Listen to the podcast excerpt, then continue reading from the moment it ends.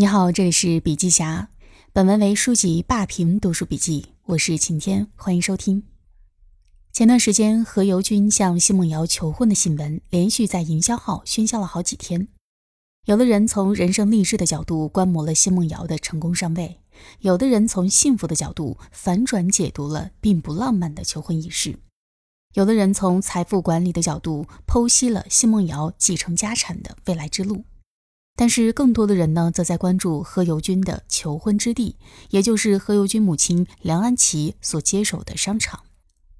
何猷君这场并不浪漫的求婚，到底能给营销号们带来怎样的红利呢？那么要解释这个，就要提一提社交货币。社交货币是一个全新的营销学概念，最早是由沃顿商学院市场营销教授乔纳伯格率先提出的。新媒体时代，当社交网络开始和利益产生联系时，社交关系便成为了一种可以消费的资源。人们分享社交，并以此获取收益，于是形成了社交货币。平时我们在自己的社交网络发表了可以引人关注、评论和点赞的内容，都可以称之为社交货币。网络时代的营销最为关键的是网络传播的影响力，最有价值的就是用户的关注度。而社交货币正是在用户关注度和传播影响力之间最为通行的一种货币。在何猷君的这场求婚当中，我们还看到了社交货币的两大功能。第一个是谈资转化功能。不明所以的吃瓜群众看的只是一个八卦新闻，但是这其实是一场不动声色的营销。梁安琪的商场已经成了年轻人的打卡圣地，因为社交货币具有谈资转化功能。就像有很多明星被称为带货王，只要他们在社交圈推荐的产品，都会有大量的用户愿意跟着买单，这便是社交货币起的决定性的作用。第二个是推广展示功能，那么多营销号纷纷加入这场喧嚣，为什么呢？他们要的可不是搅乱一池春水，而是顺风点火，借势宣传。因为社交货币具有推广展示的功能，所以他们写的虽然是何猷君的故事，扬的却是自家品牌之帆。在不同性质的社交媒体平台上，不同社交货币的表现形式也是不一样的。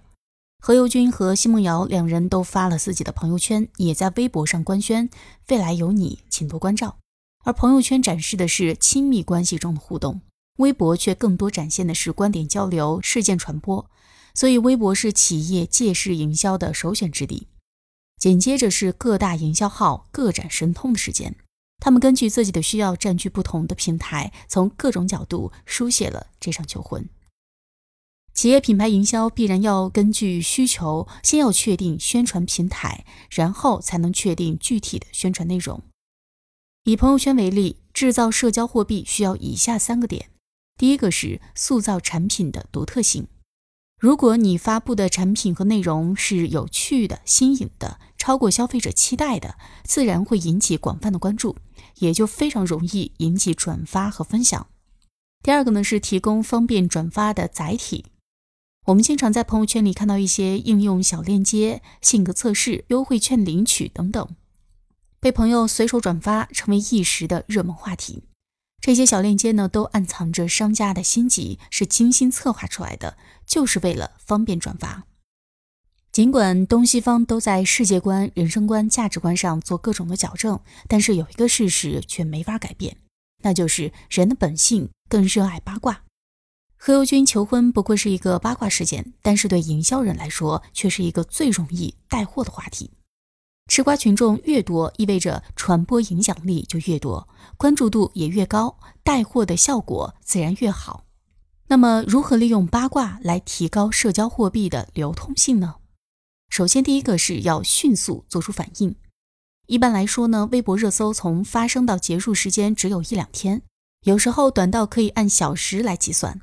如果品牌反应太慢，就会错过借势营销的黄金时间。第二个是找到品牌与事件关联的合理性。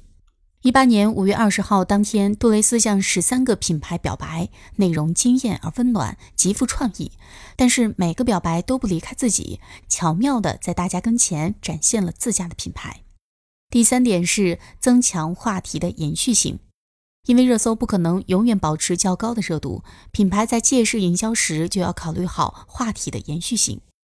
第四是策划多样化的内容，扩大传播渠道，可以根据品牌与热点的关系性，策划多样性的营销内容，并且在多渠道传播，以此增强品牌传播的延续性。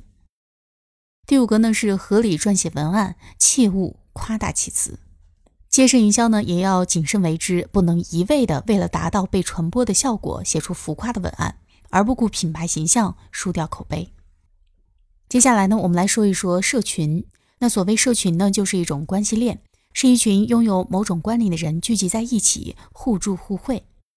群体成员之间呢，都非常认可这种关系，认可社群的整体气质，愿意追随社群活动。互联网呢，让人与人更容易聚合，而社群让具有相同目标或者是相同爱好的人更容易聚合。每一个聚合在社群里的人呢，都能够享受到社群反馈的福利。这种抱团的福利，因为情感信任加价值反哺共同作用，形成了自运转、自循环的范围经济系统，就是社群经济。对大多数人来说呢，相比广告，更愿意相信朋友间的言传推荐。越是信用度高的朋友，我们对他的推荐呢就越容易信任。这说明呢，口碑比广告具有更好的说服力。对企业来说，那些能够帮助企业实现口碑塑造的用户，才是最该关注的核心圈层。他们能够帮助企业传播更多有价值的东西，比企业做广告更有说服力。美国著名出版人凯文·凯利提出一千粉丝理论。只要找到一千个铁杆粉丝，就能够摆脱默默无闻的状态，并最终被这一千个粉丝捧红。一个企业呢，若能够拥有成为企业品牌的布道者，就等于拥有了巨额无形财产，会给企业带来高额的回报。那么，怎样才能让粉丝变成布道者呢？首先要锁定布道者，找到最核心的金粉，就等于锁定了布道者。乔布斯就善于通过营销手段把自己的客户转化为苹果品牌的布道者。每年都会有新款的苹果手机面世，但是每次也都会有彻夜排队等待购买的粉丝们。即便产品只是做出了小小的改良，仍然阻止不了他们购买的欲望。可以肯定，他们不单单是为了购买那一款手机，只是因为他们想要通过这种方式来表达他们对于苹果的支持。第二个呢是掌握布道者的心理。一五年的时候，麦当劳与国内一家行业领先的图片应用公司 Nice 合作，设计了一款用于拍照的背景板神器，让你拍出来的照片都美美的。他们一共设计了五种背景供用户随意选择，用户可以根据自己的喜好打造属于自己的美食拍照体验。麦当劳用这种方式实现了让用户主动传播这个产品，真的很不错，也是一次成功的品牌营销。最后一点呢，就是和布道者做朋友，和布道者做朋友，让他们为产品设计和品牌传播改进提出意见和建议，可使他们在潜意识里把产品当成是自己最珍重的孩子，心甘情愿地为产品布道。基于此呢，企业应该着力打造用户的服务体系，让用户时时刻刻都能够情不自禁地谈及你的产品，提升品牌的知名度。好了，本期的音频分享就到这里了，感谢收听，我们明天见。